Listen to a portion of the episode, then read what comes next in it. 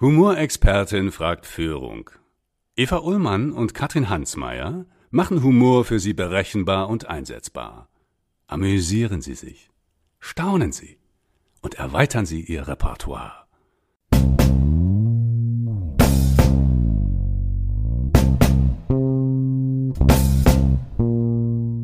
bewusst kein Witz, der heute wirklich gut ist und den ich regelmäßig bringe, war am Anfang so, wie er jetzt ist.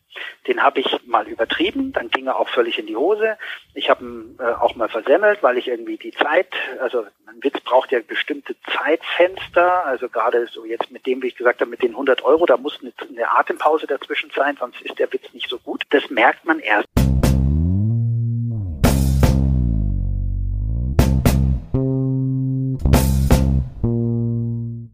Ich freue mich heute sehr im Podcast Humorexpertin fragt Führung den sogenannten Comedy-Hacker Tobias Schrödel äh, in der Leitung zu haben. Hallo, lieber Herr Schrödel. Hallo, Frau Ullmann, grüße Sie.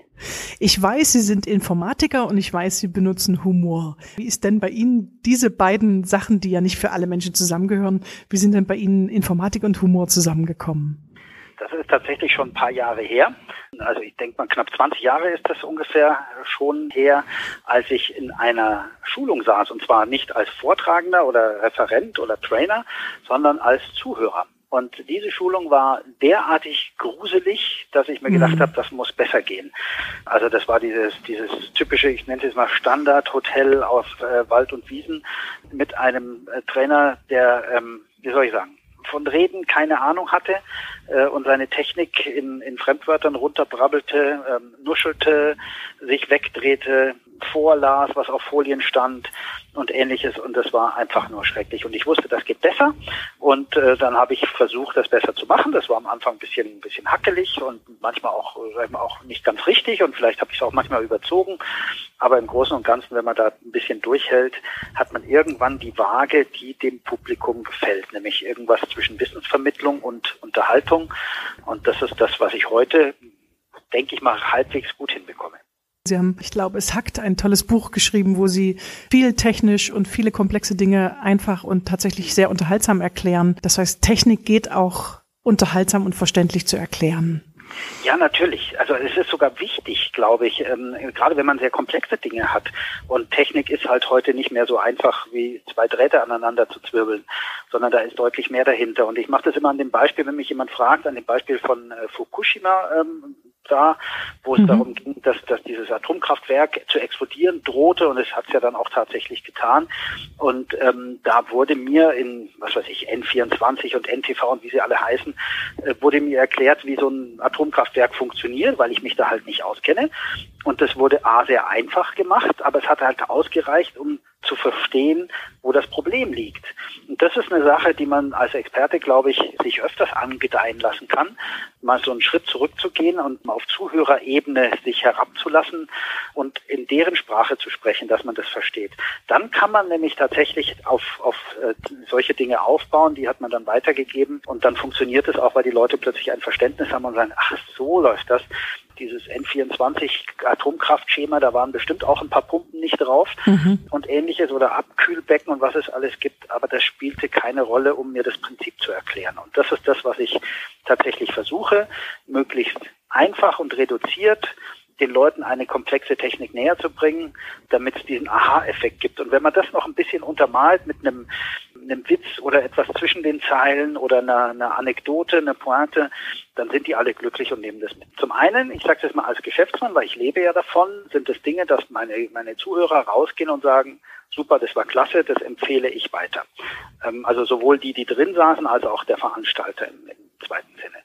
Das ist das eine. Das andere ist, dass ich meine Zuhörer und Zuschauer gerne überrasche, denn die rechnen mit einer trockenen Technikvorführung, im schlimmsten Fall einer Schulung, mhm. äh, und gehen dann raus und sagen, Mensch, schon eine Stunde vorbei, kann gar nicht sein, kam mir gar nicht so vor und hat mir richtig Spaß gemacht. Und das ist doch eine Sache, die, also die tut mir auch persönlich gut und deswegen ist das etwas, was ich viel, viel lieber mache, als hier wirklich äh, stur, ich sag jetzt mal wirklich nur eine Technikschulung zu machen. Im Gegenteil, die Leute sollen rausgehen und sagen, Mensch, das war richtig geil und wenn der wiederkommt, dann gehe ich gerne nochmal hin. Früher habe ich in, in meinen Vorträgen eine Chipsdose von der Firma Pringles ähm, benutzt, weil ja. diese Dose, diese typische rote Dose, ja. sowohl vom Durchmesser als auch von der Länge und von der Metallbeschichtung innen äh, geeignet ist als sogenannte Yagi-Antenne für WLAN-Verstärker zu dienen. Ich habe dann aus dieser Dose auf der Bühne eine WLAN-Verstärker-Antenne zum Knacken eines WLANs gebaut. Ach, super. Und das haben sich die Leute gemerkt. Es ja. gab einen Kunden, eine Versicherung, die haben nach so einem Vortrag von mir äh, vier Wochen später in der Kantine auf jeden Tisch so eine Chipsdose gepackt mit so einem Post-it, wo drauf stand, na schon Passwort geändert, um einfach äh, diesen Rückblick Ach, auf super. dieses Bike-Hacking zu machen. Ja, super. Und ich werde nie vergessen, wie ich in, in Köln, also Köln-Bonn am Flughafen, an der Tankstelle meinen Mietwagen betankt habe und dann tippt mir einer von hinten auf die Schulter und sagt, Sie sind der mit der Chipsdose, oder? Und ich habe sie vor, weiß nicht, anderthalb oder zwei Jahren hat er gesagt, also ewig lange her habe ich sie gesehen, aber das mit dieser Dose werde ich nie vergessen. Ja, super. Da haben sie auch alle gelacht. Ja. Und das ist wirklich was, wo du merkst, guck mal, der weiß wahrscheinlich heute noch, wie er Passworte sicher macht. Und das hätte ich mit einer normalen Schulung, hätte er das eben gerne wieder vergessen, weil es einfach gelangweilt hat. Ja. Jetzt habe ich den durchschnittlichen Informatiker als äh, Wirtschaftsinformatiker Ingenieur bei mir in den Seminaren sitzen und ich wähle bewusst mal nicht Ingenieurinnen, aber auch die gibt es ja noch nicht genauso viel, aber da sind wir ja auf einem guten Weg. Jetzt möchte gern die technische Ex der technische Experte, die technische Führungskraft mehr Humor in ihre Arbeit reinbekommen. Was für einen Tipp würden Sie geben? Wie kriege ich als technischer Experte mehr Humor in meinen Themen rein? Indem man sich selbst nicht sehr ernst nimmt. Weil wenn man Experte ist oder Expertin, dann weiß man das. Und das kriegt auch irgendwo jeder mit, weil sonst würden die Leute nicht kommen und einen fragen, wie was geht. Das heißt, man muss von diesem Experten, von der Expertenoptik, vom Expertenauftreten nicht zwingend unnahbar werden, sondern wenn man sich da ein bisschen, bisschen runterbegibt und auch, äh, sagen wir einfach lockerer ist, dann kommt auch der eine oder andere Witz oder nette Gespräch oder eine Pointe. Es muss ja nicht immer gleich ein, ein Witz sein, ähm, äh, auch locker von den Lippen und wird auch, ich sage jetzt mal, angenommen, weil er einfach spontan und locker ist. Ähm, was nicht funktioniert, ist, wenn einer jetzt auf Gedeih und Verderb äh, lustig sein möchte. Das werden Sie besser wissen als ich. Ähm, das verkrampft dann eher und es wirkt dann wahrscheinlich total gestellt und eben nicht mehr lustig. Und ich glaube, dass einfach eine gewisse Lockerheit dazugehört und die kann man sich wahrscheinlich schwer antrainieren. Vielleicht gibt es da Möglichkeiten, aber ich glaube, das kommt viel mit Erfahrung und Selbstbewusstsein, dass nämlich einen die Zuschauer als Techniker gar nicht am ja, sagen wir, an der Goldkrone kratzen wollen, ähm, sondern dass die einfach froh sind, wenn sie was mitnehmen können. Und dann kann man auch ganz anders und lockerer und damit auch sicherlich humorvoller auftreten. Ja. Und das ist ein toller Tipp, weil natürlich gerade der technische Experte oft eben auch mit seinem Expertenwissen seinen Status untermalt und das natürlich eben auch in Vorstandsrunden, in Präsentationsrunden von anderen Abteilungen oft eine viel zu hohe Überdosis an Expertenwissen ist, wo dann eben ja. auch Zuhörer, die trotzdem auch Budget entscheiden, ja, die wichtige Projektentscheidungen treffen, dann nicht mehr zuhören und meine Erfahrung auch ist, was Sie schon sagten, zum einen reduzieren, wirklich auf das Wichtigste und auf das Einfachste, die kurze Zeit nutzen, dass jemand eine Entscheidung trifft, treffen kann und dann Humor einsetzen, wenn man eben komplexere Sachen auch länger erklären muss. Also auch dieses ja. mit Humor dafür sorgen, manche Sachen kann ich auch nicht so reduzieren, wenn es irgendwie ein 6 Millionen Euro Budget ist, das entschieden werden muss, muss ich eben auch ein paar Technikschleifen drehen und dann finde ich Humor auch ganz nützlich, damit Menschen eben auch 40 Minuten zuhören und nicht nur, weil man es in fünf Minuten nicht erklären kann eben. Ja. ja. Mhm. Also wenn ich tatsächlich auf Details und technische Tiefe nicht verzichten kann, dann versuche ich das aber zumindest in kleine Häppchen zu verpacken. Mhm. Das heißt, also es muss jetzt nicht sein, dass man da in sieben Meetings hintereinander geht oder so, das meine ich jetzt nicht, aber dass man wirklich Stück für Stück einzeln erklärt, dann kann man dazwischen nämlich auch mal, ich sage jetzt mal, eine, eine kleine Durchschnaufpause machen, wie gesagt, einfach mal über was anderes reden oder wo gibt es das noch oder wer hatte ähnliche Probleme, sowas zu tun und dann kann man zum nächsten Detail weitergehen, ohne die Leute zu überlasten. Weil wenn ich wirklich am Stück als Experte mit Fachwörtern komme und da runterratte, nur um mich zu beweisen, dann sind die Leute spätestens nach, nach vier, fünf Sätzen weg. Ja. Das kann's ja, das, da hat ja keiner gewonnen damit. Also das macht gar keinen Sinn. Haben Sie vielleicht ein Beispiel? Sag mal, als Hacker, als Angreifer äh, auf IT das sogenannte Social Engineering zu machen. Das heißt, ich greife nicht zwingend ein, ein Gerät an, sondern ich versuche Informationen oder Zugänge äh, über eine Person zu bekommen, indem ich dieser Person vorgauklich sein Kollege oder ähnliches, also Vertrauen schaffe und damit äh, Informationen zugereicht bekomme, die ich als Externer jetzt sag mal nicht bekomme. Und dann habe ich vielleicht die Möglichkeit, da ein paar Passwörter auszuprobieren oder ähnliches. Bei diesem Social Engineering kann man sich technische Unterstützung holen. Und da ist eines, äh, eine Möglichkeit, nennt sich Caller ID Spoofing. Mhm. Bedeutet, dass ich sie anrufe und auf ihrem Telefondisplay, und das ist jetzt wurscht, ob das Handy oder Festnetz ist, eine Nummer angezeigt wird, die ich mir aussuche. Mhm. Und sinnvollerweise nehme ich da eine Nummer, die Sie kennen. Also bei einer großen Firma nehme ich eine interne, also eine andere Nebenstelle halt. Mhm. Weil Sie dann nämlich glauben, da ruft eine ein Kollege an. Kollege ja. an. Und so kommt man dann doch einfacher an Informationen. Also ich mache immer das Beispiel eines Automobilherstellers. Ich rufe von der, von der Zentrale, jetzt hier, was weiß ich, BMW in München, im Werk in Dingolfing an. Hauptnummer hier von, von der Zentrale, die kennt jeder. Also wenn die diese Nummer, diese Vorwahl sehen äh, und die Hauptnummer, dann wissen die, da ruft einer aus der Zentrale an. Ähm, oft ist es so, dass die Menschen, die dann abheben, eben gar nicht mehr überlegen, kann denn das sein? Ist das wirklich ein Kollege oder Kollegin? Das heißt, ich muss mich als Angreifer gar nicht erst rechtfertigen, sondern ich fange halt an und sag, ähm, was weiß ich, hier ist die Hotline, wir haben gerade irgendwas zu prüfen, sagen Sie mal schnell die IP-Adresse, die auf Ihrem Computer steht oder was auch immer. Da kommt man sehr viel einfacher dran. Das erkläre ich. Das ist technisch nicht ganz einfach, weil man da ein paar Nummern verbiegen muss im, im Voice-over-IP-Stream. Das, das geht, mhm. aber das lasse ich alles weg. Was ich mache, ist das zu zeigen. Das heißt, ich rufe sie an und wir basteln uns vorher eine Nummer, zum Beispiel aus ihrem Geburtsdatum und tatsächlich 30 äh, Sekunden später klingelt ihr Handy. Ah. Display wird ihre, ihr Geburtsdatum angezeigt. Mhm. Da sind die Leute erstmal baff. Dass ich es ihnen aber wie soll ich sagen, auf Dauer ins Gehirn brenne, mache ich mit einem anschließenden Witz. Die haben also jetzt gesehen, das geht. Ich habe ihnen gesagt, pass auf, das wird benutzt, um an Informationen zu kommen. Schützen könnt ihr euch, indem ihr zurückruft, wenn ihr die Person jetzt von der Stimme nicht erkennt oder ähnliches. Das ist also alles sehr technisch und äh, Zeigefinger, ihr dürft das nicht tun, ihr sollt so reagieren. Und dann erzähle ich eine Anekdote, die ist tatsächlich passiert. Also besser geht in dem Fall gar nicht. Das ist also nicht mal ein ausgedachter Witz ähm, von einer Zuhörerin vor einigen Monaten, also Jahre ist jetzt übertrieben, aber bestimmt zwei Jahre ist es her, mhm. ähm, die kam am Ende des Vortrags zu mir und sagte, Herr Schrödel, das mit dieser falschen Telefonnummer, das, ähm, vielleicht können Sie mir helfen. Und dann stammelte sie ein bisschen rum und sagte, ich glaube, dass mein Mann mich betrügt und zwar mit meiner noch besten Freundin. Und dieses noch beste Freundin fand ich schon mal sehr, ja, sehr unterhaltsam. Und dann bat sie mich, dass wir ihren Mann anrufen und ich im Display aber die Telefonnummer ihrer besten Freundin anzeigen lasse. Weil sie erhoffte sich quasi dadurch, dass wenn er abhebt und sagt, hallo Schatz, vermeint sie zu besten Freund, dass sie ihn dann überführt hätte. Und die hat mir dann auch noch 50 Euro dafür geboten. Und da, haben, da lachen es dann alle schon, sie haben jetzt auch schon ein bisschen ja, mitgelacht. Super.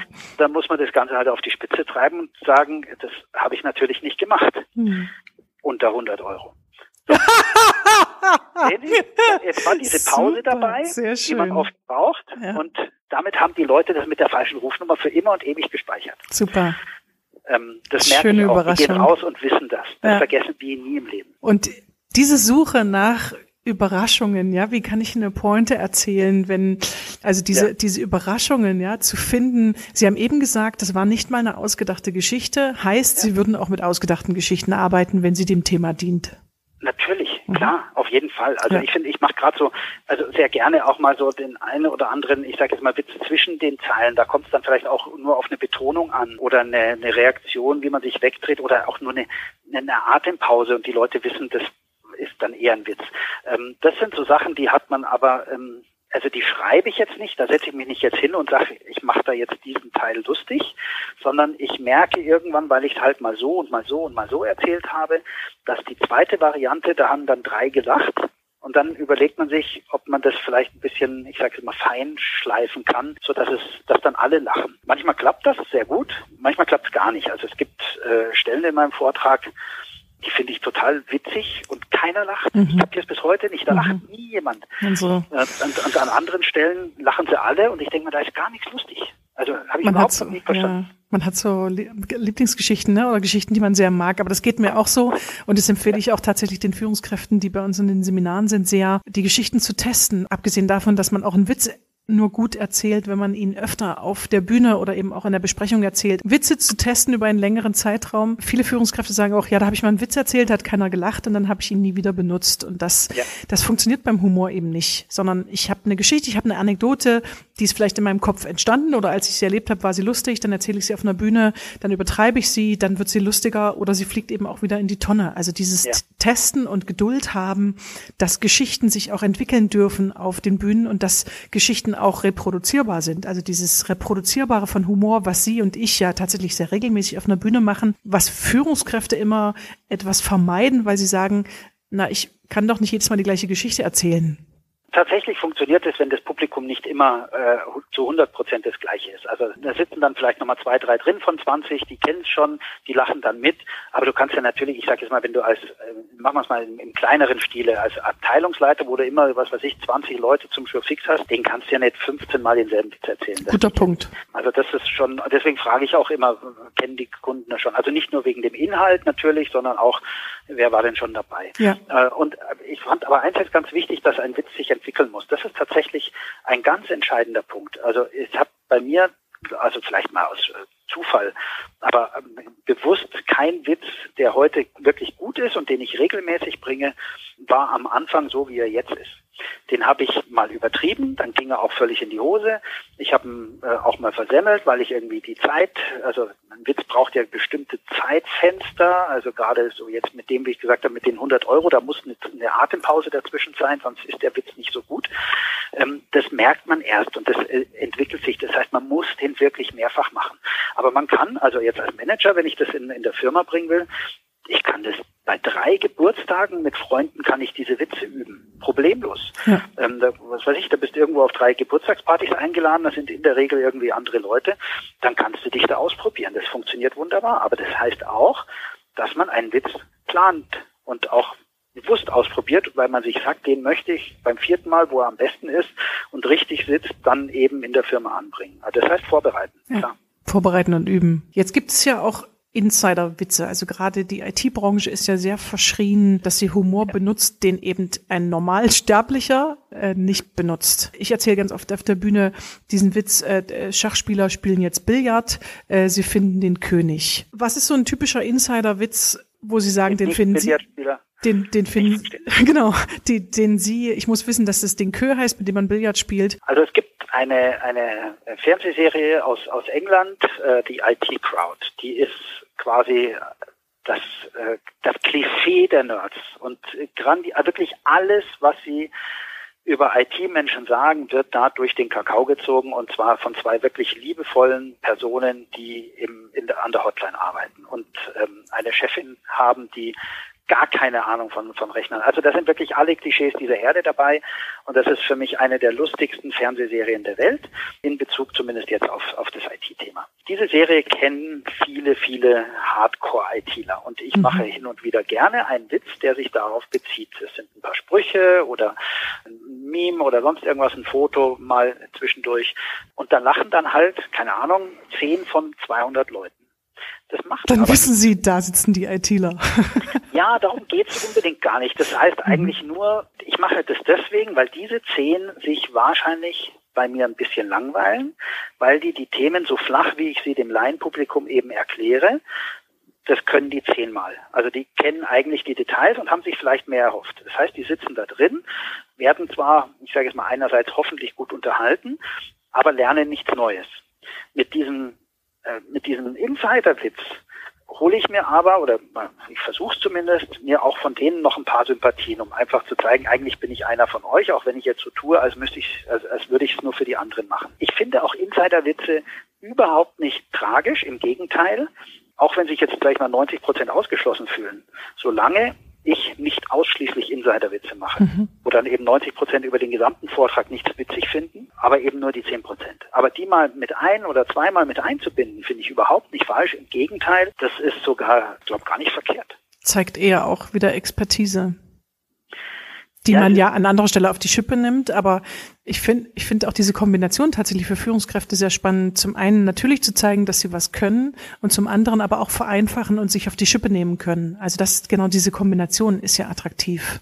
Genau, solange man sich nicht lächerlich macht. Das ist sicherlich an der einen oder anderen Stelle einer Gratwanderung möchte ich vielleicht nicht sagen, aber man muss wissen, wo die Grenze ist. Ich äh, versuche das mal zu erklären. Ich, ich ziehe mich ja auf der Bühne um. Also ich beginne meinen Vortrag in Anzug, Sakko, Hemd, Krawatte. Und enden tue ich im Iron Maiden T-Shirt, schwarz natürlich, wie es sich für einen Hacker und IT-Nerd gehört. Sehr gut. Und ich ziehe das auch auf der Bühne aus. Mittlerweile arbeite ich damit so einem Klettverschlusshemd und einer Clip-Krawatte, die dann also wirklich, da muss ich jetzt nicht, das macht einfach Ratsch und ich bin quasi umgezogen. Am Anfang, als ich das das erste Mal ausprobiert habe, hatte ich tatsächlich eine Anzughose über der Jeans. Ich hatte ein Hemd mit Knöpfen, das ich dann wirklich einzeln aufgeknöpft habe. Ich habe eine gebundene Krawatte, die ich rausgezogen habe. Es hat A, ewig lang gedauert und ist nicht halb so gut, als wenn sie es schnell machen, weil ein Witz sitzt, also wenn er gut ist, sitzt er schnell, knackig und präzise. Das ist eine Sache, die funktioniert mit so einem Klettverschluss natürlich deutlich besser. Aber auch da habe ich ausprobiert und habe gemerkt, hoppala, die freuen sich alle, wenn du sowas machst, weil damit hat keiner gerechnet. Mhm. Aber du musst aufpassen, dass es nicht zu langatmig wird, dass ja, der Lacher ist kurz, also musst du den Witz eigentlich auch kurz machen. Du kannst keine, keine halbe Stunde einen Witz erzählen mit einem Lacher, der, der zwei Sekunden ja, dauert. Das ja. passt nicht. Also da muss auch irgendwo eine Relation sein, ähm, sonst äh, ja, baust, baust du den Humor quasi wieder ab. Das, und dann muss es einfach auch ein großer Lacher sein, ne? Wenn ich wirklich äh, zehn Minuten eine Geschichte erzähle, dann muss genau. der Lacher wirklich auch ein großer sein, ja. ja. Also das stimmt. Mittler Mittlerweile bin ich so schnell beim Umziehen auf der Bühne, dass ich manchmal sehe, dass Leute, die gerade irgendwie kurz auf ihr Handy gucken, gar nicht mitkriegen. Und dann gucken sie wieder hoch und dann siehst du in diesen Gesichtern, hä, der war doch, hatte der nicht was anderes Ja. ja, weil die das gar nicht mitbekommen haben. Also das ist total witzig und funktioniert dementsprechend auch, auch recht gut. Auf jeden Fall. Also ein Witz braucht Pause. Ich erlebe auch Führungskräfte, die quasi einen Witz machen und dann weitererzählen. Da übe ich gar nicht mit ihnen das Witziger sein, sondern ich übe tatsächlich einfach erstmal mit ihnen eine gute Pause zu machen und zu warten ja. und dann den Witz zu setzen. Und ein Witz muss kurz sein und der Witz muss im Verhältnis sein zu dem, was die Pointe dann hergibt. Also die Länge des Witzes oder der Geschichte, die sie, die man einplant, muss im Verhältnis stehen zu dem, was der Lacher nachher hergibt. Da ist tatsächlich auch, also wir werden da sicherlich auch noch ganz andere Dinge haben, aber ich habe für mich gelernt, einen Schluck Wasser zu trinken ist da perfekt. Also diese Sache mit diesen 100 Euro, was ich vorher erzählt habe mit der Telefonnummer, die Frau, die mir 50 Euro geboten hat und ich habe gesagt, mache ich nicht, dann trinke ich tatsächlich einen kurzen Schluck Wasser und sage dann erst, außer für 100 Euro. Also diese Pause zu, äh, nicht Kann zu überspringen, weil man, weil man sich ja. schon, weil man sich schon so freut, dass die gleich lachen werden. Das muss man, muss sich ja praktisch zurückhalten. Ja. Ähm, überbrücke ich tatsächlich hin und wieder mit einem Schluck Wasser und weiß genau, dass ich jetzt schon am besten mal das Glas in die Hand nehme, damit ich diese Pause auch ja einhalte. Super. Ich finde es super. Ich, ich, schätze Ihre Arbeit sehr, weil ich komme ja eben auch immer wieder in äh, Berührung mit äh, Experten für Arbeitssicherheit, ja, ähnlich wie IT-Sicherheit, ähnlich trocken als Thema verschrien. Und wenn ich dann natürlich auch von der Schnipseljagd ja zum lustigen Arbeitssicherheitsquiz. Also auch finde äh, selbst ein Thema, das als sehr trocken verschrien ist, was die Experten ja meistens so gar nicht empfinden, ähm, eben auch Humor gut verträgt, um um besser verdaulich zu sein. Ja, also sozusagen ein, ja. ein Laib Brot kann man in mehreren Scheiben Brot eben besser essen und das ist für mich so der Humor, dann das Messer, der es so in Scheiben schneidet. Jetzt habe ich häufig Führungskräfte auch aus der IT-Sicherheit oder aus aus technischen Berufen, die im Fahrstuhl vom Vorstand gefragt werden, warum ist denn das Projekt so teuer oder warum kostet denn das so viel? Oder ich verstehe es nicht. Oder was ich im Moment auch in, in dieser Krisenzeit, wo viele ja auch sich in Online-Meetings und in Online-Live-Seminaren treffen, dieser Technikfrust, wie gehen Sie mit dem humorvoll um? Okay, jetzt möchte ich tatsächlich erstmal eins vorwegnehmen, was Sie quasi gar nicht gefragt haben. Das war diese, diese Geschichte im Aufzug. Wenn, wenn der Chef fragt, warum ist das äh, Projekt so teuer? Ähm, klar, da möchte ich unbedingt rein, weil das mir wichtig ist, dass da nicht einer auf die Idee kommt, seinem Chef da mit einem, mit einem lustigen Spruch zu antworten. Dafür ist der Fahrstuhl nämlich äh, zu kurz, dieser Elevator Pitch, den man da selber nennt, also diese anderthalb Minuten, die man hat, um irgendwas loszuwerden. Wenn man die mit einem, äh, ausschließlich wohlgemerkt, ausschließlich mit einem Witz voll macht, ähm, lässt man nämlich seinen, seinen Gegenüber mit einer unbeantworteten Frage zurück und das ist, glaube ich, gerade bei einem Vorgesetzten unter Umständen schwierig.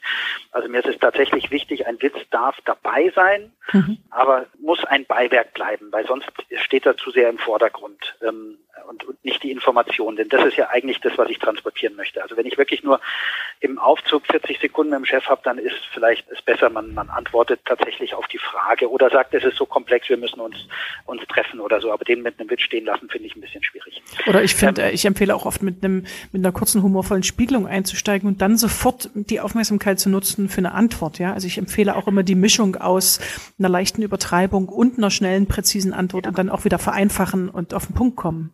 Okay, da muss ich ja. aber, wenn wir im Aufzug sind und wirklich nur 40 Sekunden haben im Maximum, da muss ich aber wirklich auch äh, extrem muss ich schnell, äh, schnell sein. aus der, ja. genau, also da, das ist ja was, was man, ich weiß nicht, ob man sowas trainieren kann, aber da gibt es ja manche Menschen, die sind dafür geboren, die können das auch und die wissen das auch in der Regel. Und ähm, ich glaube allerdings, wenn man wenn man das nicht wirklich drauf hat, spontan und schnell eine kurze einen kurzen Witz zu machen und dann trotzdem die die Info rüberzubringen, dann sollte man das bei 30 Sekunden im Aufzug besser lassen, glaube ich. Was anderes ist es in einem längeren Meeting, da darf man sich auch mal ausprobieren, da darf auch mal ein Rohrkrepierer dabei sein. So, aber jetzt zum Technikfrust. Ähm, natürlich habe ich immer wieder ähm, Sachen auf der Bühne, die nicht funktionieren. Also ich, wenn ich so eine so eine 90 Minuten Show habe, ähm, was jetzt so das längste ist, was ich mache, dann habe ich ja fast 17, 18 Themen, die ich zeige und da funktioniert auch mal was nicht, weil kein Handyempfang in dem Raum ist oder mhm. das Internet äh, nicht funktioniert. Am Anfang hat es funktioniert, jetzt ist im Nachbarraum streamt einer, zack, ist es zu langsam, was auch immer. Das hat mich am Anfang echt, ich, ich sag mal, getroffen und hat, also wie es oft so ist, du stehst dann da und weißt nicht weiter. Mittlerweile weiß ich, dass dir keiner böse ist, wenn das so ist und äh, dass es passiert und man oft auch gar nichts dafür kann. Und mittlerweile kann ich das recht gut überspielen und erkläre dann, was jetzt passiert sein sollte und gehe einfach zum nächsten Thema. Aber mhm. das funktioniert deshalb, weil ich einfach 16, 17 kurze Themen habe, die ich in so einem, so einem 90-Minuten-Block einfach verbrate. Und wenn dann einer mal nicht geht, ähm, sind immer noch 18 dabei, die funktioniert haben. Das, das vergessen die Leute einfach. Schwierig ist es natürlich, wenn du, was weiß ich, keine Ahnung, 20 Leute oder einen Kunden eingeladen hast, um ein neues Produkt zu zeigen, anderthalb Stunden lang, und das neue Produkt geht gar nicht. Und damit mhm. ist die komplette Vorstellung hin ganz ehrlich, da kannst eigentlich nur zum Bier einladen und das ist halt schwierig. Aber wenn, wenn eine Sache aus einem, von mehreren nicht funktioniert, glaube ich, das kann man relativ gut überspielen, wobei ich das auch lernen musste, ganz klar. Wäre für mich jetzt die Konsequenz, auch für technische Experten, äh, für Führungskräfte, die in Online-Meetings oder eben natürlich auch in Meetings dann wieder Dinge zeigen wollen, eher zwei, drei Sachen mitzubringen als nur eine große Sache. Also wie auch immer, das lässt sich ja jetzt nicht, auch nicht natürlich nicht für jeden technischen Fall umsetzen, ja. aber zu sagen, ich habe eben auch zwei, drei Folien vorbereitet, wo der Fall beschrieben ist, wie es funktionieren möchte und ich habe den Live-Case mitgebracht, den ich zeige und wenn der nicht, wenn der nicht funktioniert, dann habe ich halt Plan B und zeige die Folien. Da kann ich jetzt vielleicht noch ein bisschen aus dem Nähkästchen plaudern von einem, einem sehr schönen Beispiel. Das macht äh, jeder Fernsehsender bei einer Live-Sendung auch. Ja. Ähm, ich mache seit 2011 bei Stern TV mit. Immer dann, wenn so Techniksachen dort sind, darf ich, darf ich da kommen und die erklären. Und ähm, ist ja eine der wenigen wirklichen Live-Sendungen noch im deutschen Fernsehen. Ähm, toi, toi, toi. Und ich hoffe, dass das so bleibt. Ähm, aber da sind ja auch immer Gäste. Da sind immer Videoeinspieler. Ähm, und die Sendung ist quasi auf die Sekunde komplett ausgeplant.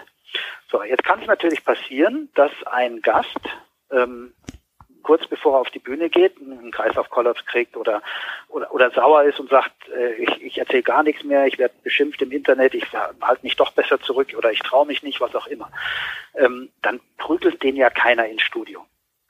Ähm, deswegen gibt es dort immer vorbereitete Einspielerfilme, die keinen aktuellen Bezug haben.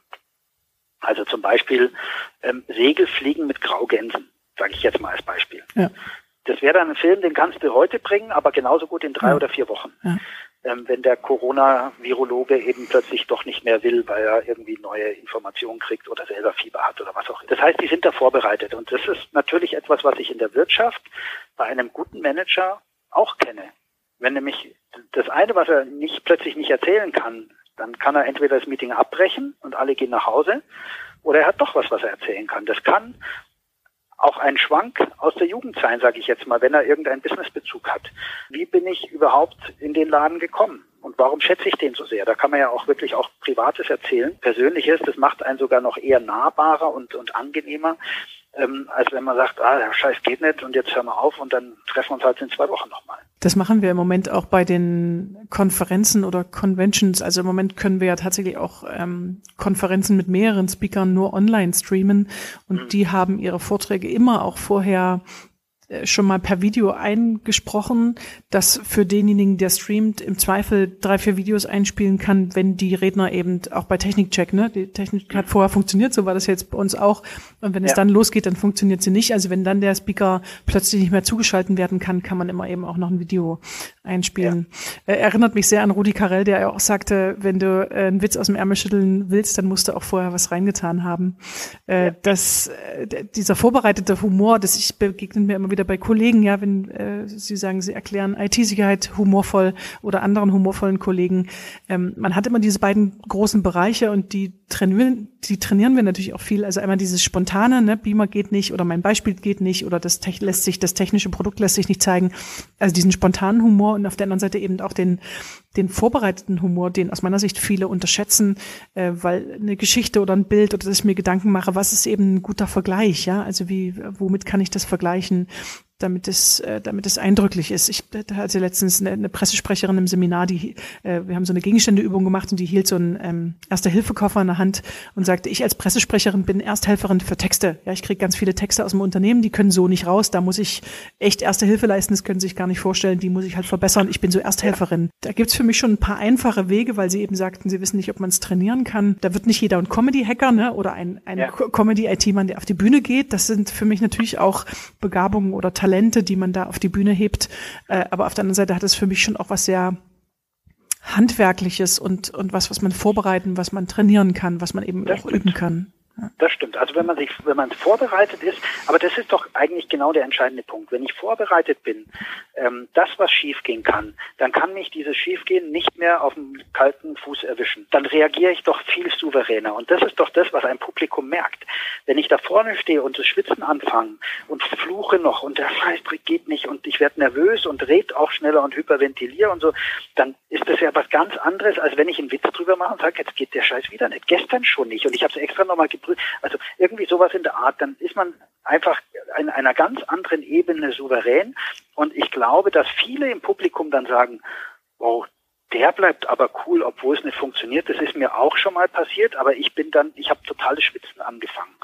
Auch da kann man sich in einer ganz anderen Art und Weise ähm, aus der Situation nehmen, weil retten können sie es eh nicht. Also wenn, wenn die Technik streikt, also wirklich streikt, ähm, können sie es eh nicht ändern. Dann müssen sie irgendwie mit der Situation umgehen. Und wenn sie da anders rausgehen und als, als das die Zuschauer vielleicht selber schon mal erlebt haben, ähm, kommen sie da mit einem anderen, ganz anderen Brett raus äh, als andersrum. Jetzt sind Sie als IT Sicherheitsexperte ja jemand, der Risiken vermeiden möchte oder Risiken erklärt, damit andere Menschen diese Risiken eben auch vermeiden können. Sicherheit herstellen heißt für mich immer Risiken vermeiden. Humor einzusetzen auf einer Bühne heißt ja für mich immer auch ein Risiko eingehen.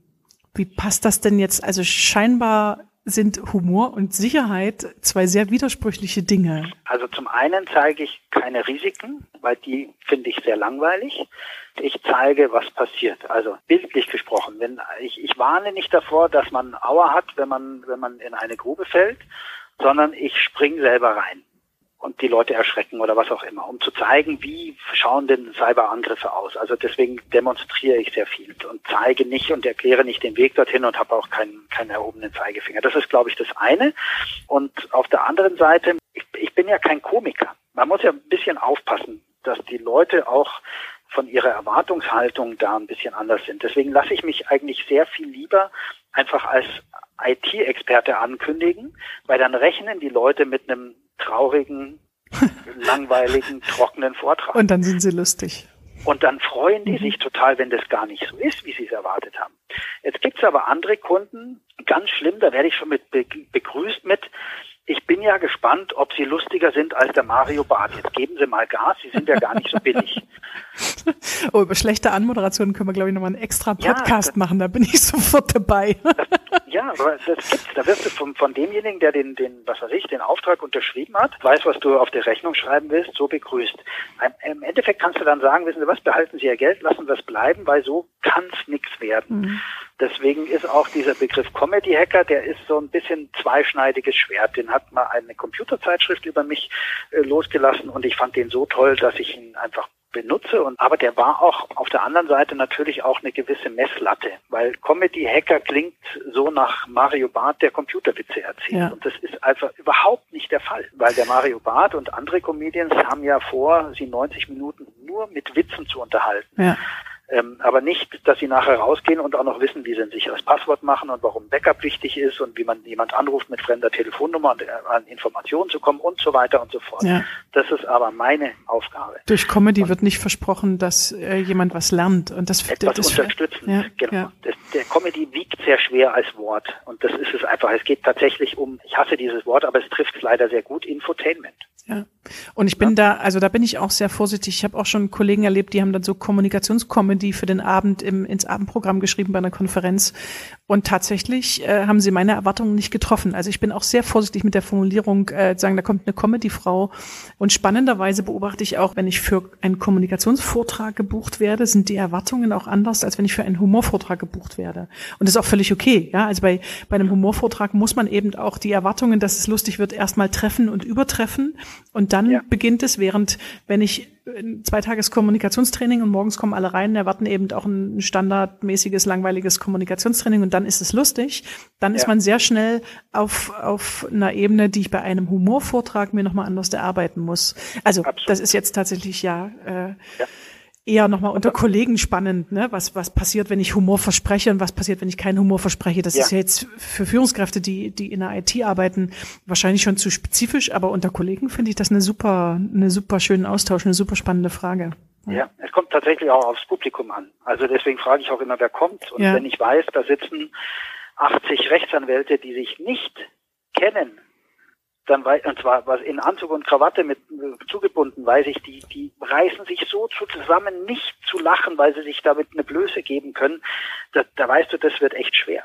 Wenn du aber weißt, es sind, keine Ahnung, jetzt mal Einkäufer eines Computerladens, die kennen sich seit zehn Jahren, treffen sich alle zwei Jahre auf dieser, auf dieser Party und freuen sich alle abends an der Bar gemeinsam wieder ein Saufen zu gehen, die lachen viel freier. Die sind nicht so verklemmt und damit brichst du auch dieses Eis einfacher. Also es ist tatsächlich, wichtig zu wissen, wen, wen triffst du an, weil wenn ich weiß, dass da 60 Rechtsanwälte sitzen, die sich nicht kennen und nicht lachen werden, dann bin ich auch nicht enttäuscht, wenn der Vortrag nicht in brüllendes Gelächter ausartet, weil ich weiß, es wird so werden. Also das ist auch für mich persönlich eine gewisse Messlatte, wo ich nachher sage, okay, aufgrund dieses, dieses, ich sage jetzt mal, Publikum-Zusammensetzens, wer da sitzt und ob die sich kennen oder nicht kennen, ob die locker miteinander umgehen können oder nicht, oder ob die sich selbst beweisen müssen, weiß ich, da wird einfach weniger gelacht und dann bin ich auch gar nicht traurig, ähm, wenn es nicht so ist.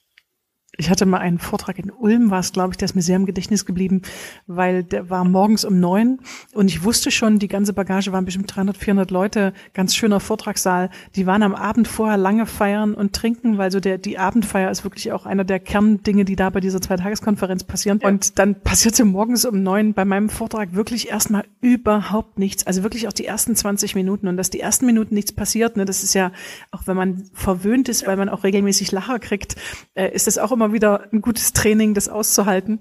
Also so ja. die, die, die ersten Minuten, die erste Viertelstunde, 20 Minuten passierte nichts. Dann kamen so die ersten Lacher und dann, mehr, also trotz dieser Vorinformation war für mich das auch schwierig auszuhalten. Und dann ja. fingen so die ersten Lacher an und dann wurden sie auch munterer und es gab auch Interaktionen, ja, und dann wurde auch nach vorne gerufen. Also es kam dann schon eine Beweglichkeit rein, aber ich musste wirklich auch erstmal alle so anstecken und langsam wach machen für den Tag. Das war, das war sehr spannend, weil normalerweise ja. die ersten Minuten nichts passiert, das ist ja völlig normal. Und wie Sie auch sagten, manchmal hat man natürlich ruhigere Gruppen, ja, die, die, wo einfach ja. weniger passiert und trotzdem gibt es sehr interessierte oder sehr achtsame, sehr aufmerksame Zuhörer. Also ich finde auch nicht immer Standing Ovations und Schenkelklopfer. Äh, ich muss auch nicht dauernd einen Lacher haben, äh, sondern habe natürlich auch einfach ruhigere Gruppen, wo weniger passiert. Aber so gar nichts, so gar keine Resonanz. Trotzdem hat man ja ein Feedback aus dem Publikum oder man hat Resonanz aus dem Publikum. Ich hatte mal eine Gruppe in Berlin war das, das war eine Spedition, äh, wo du eigentlich weißt, äh, also Lastwagenfahrer, ähm, wie nennt man die, die ähm, einteilen, wer wohin fährt im Büro und ähnliches. Also eigentlich Menschen, die froh sind, wenn du, wenn, wenn du mal eine lustige Geschichte erzählst.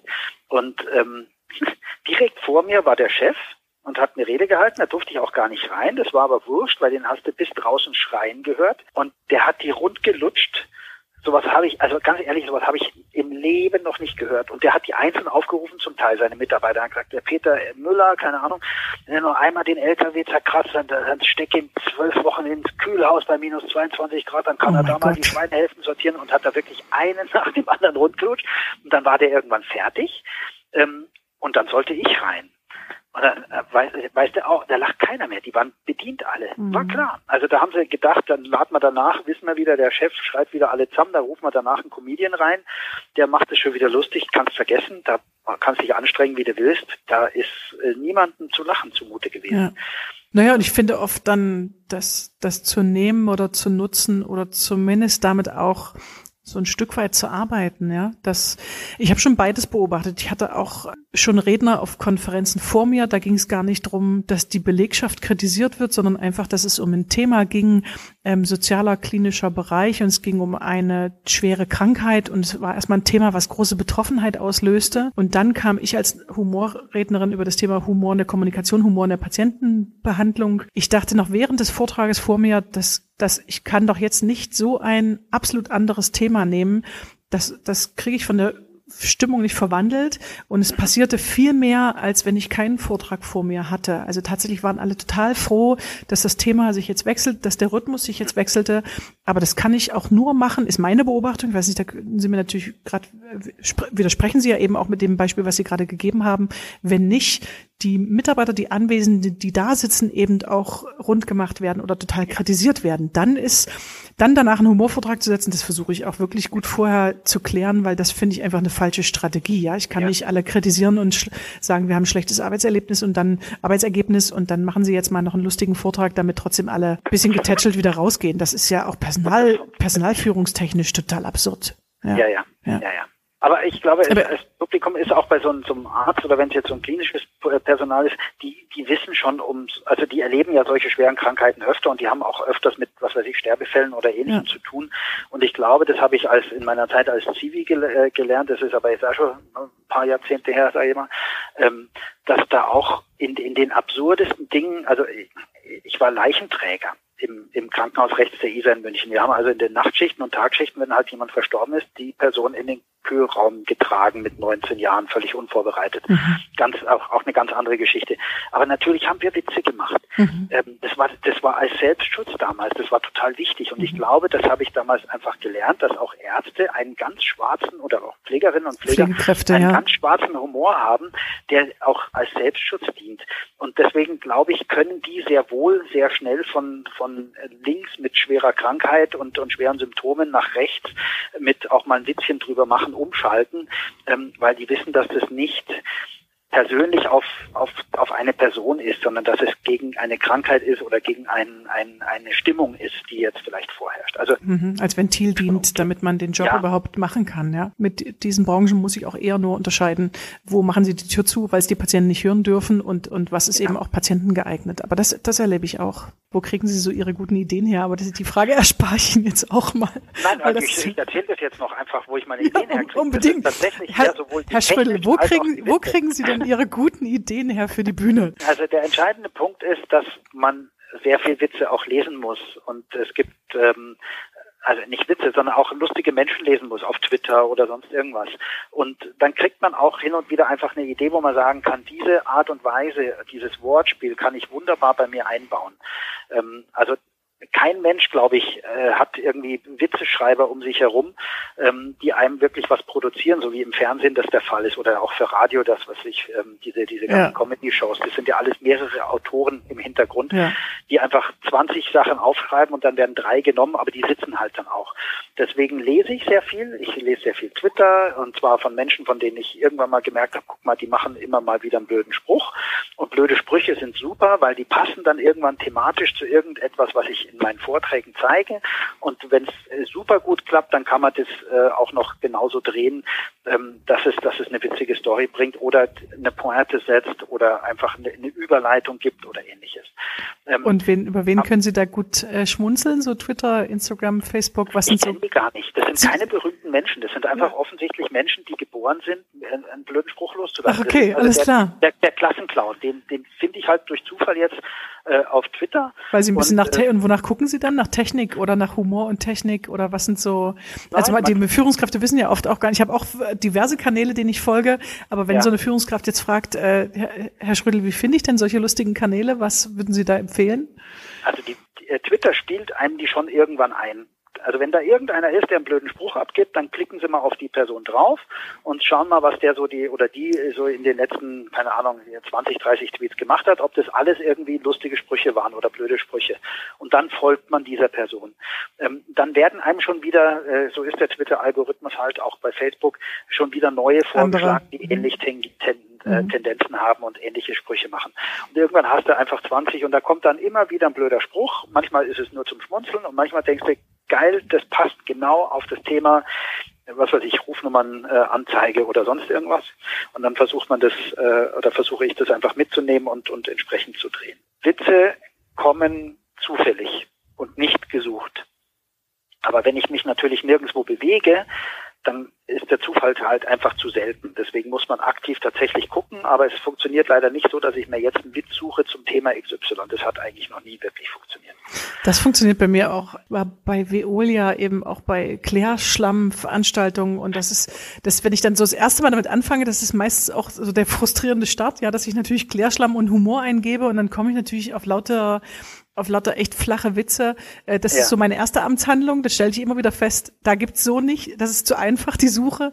Und dann lasse ich so beide, dann, dann lasse ich eben Sachen, die ich humorvoll finde und ein Thema, ein Expertenthema, auf das ich mich vorbereite, eine Konferenz, einfach so ein paar Tage oder ein paar Wochen äh, immer so mitlaufen. Und dann kommt natürlich, kommt immer mal aus irgendeiner Ecke was, was humorvolles, ja. Viel, viel spezifischer kann ich das auch gar nicht sagen. Es geht aber, auf Druck. Ähm, also es, es, ich brauche es ja schon zu einem bestimmten Zeitpunkt, aber ich muss ja. eben auch meinem Humor die Chance geben, ein bisschen wandern zu gehen und ein bisschen hier und da zu gucken, um dann auf eine gute, präzise äh, Übertreibung zu kommen.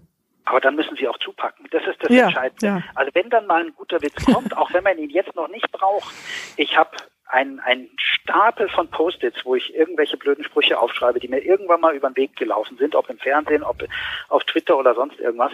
Die habe ich größtenteils noch gar nicht gebraucht. Und ab und zu lese ich mir die alle nochmal durch, dann habe ich die nochmal im Kopf und weiß so ungefähr, was da ist. Und dann denke ich, ah, der könnte aber passen. Ähm, ich habe aber damals tatsächlich zugepackt, weil ich mir gedacht habe, ich habe gerade lachen müssen, also hebe ich mir das Ding auf. Ähm, und das mache ich mit Post-its, äh, die ich in der Ecke lege. Dankeschön. Dankeschön, Tobias ja. Schrödel, IT-Sicherheitsexperte, hat, ich habe es schon erwähnt, das tolle Buch geschrieben. Ich glaube, es hackt für so Laien wie mich und andere Menschen, die jetzt keine Informatik studiert haben, viele Dinge sehr knackig, sehr kurz, sehr einfach und auch sehr humorvoll erklärt. Äh, einen Blog haben sie auch, der heißt auch, ich glaube, es hackt Genau. Also wer ein Blogleser ist und kein Buchleser, der findet da auch spannende Texte. Es lohnt sich, ihm zu folgen. Kur kurze drei Minuten. Nur mal eine kurze Technik. Jeden Montag ist das zwei Minuten Lesezeit und am Schluss meistens mit einer kleinen Pointe in die Arbeitswelt zu entlassen. Super. Vielen Dank. Danke auch, Frau Ullmann. Dankeschön für Ihre Zeit.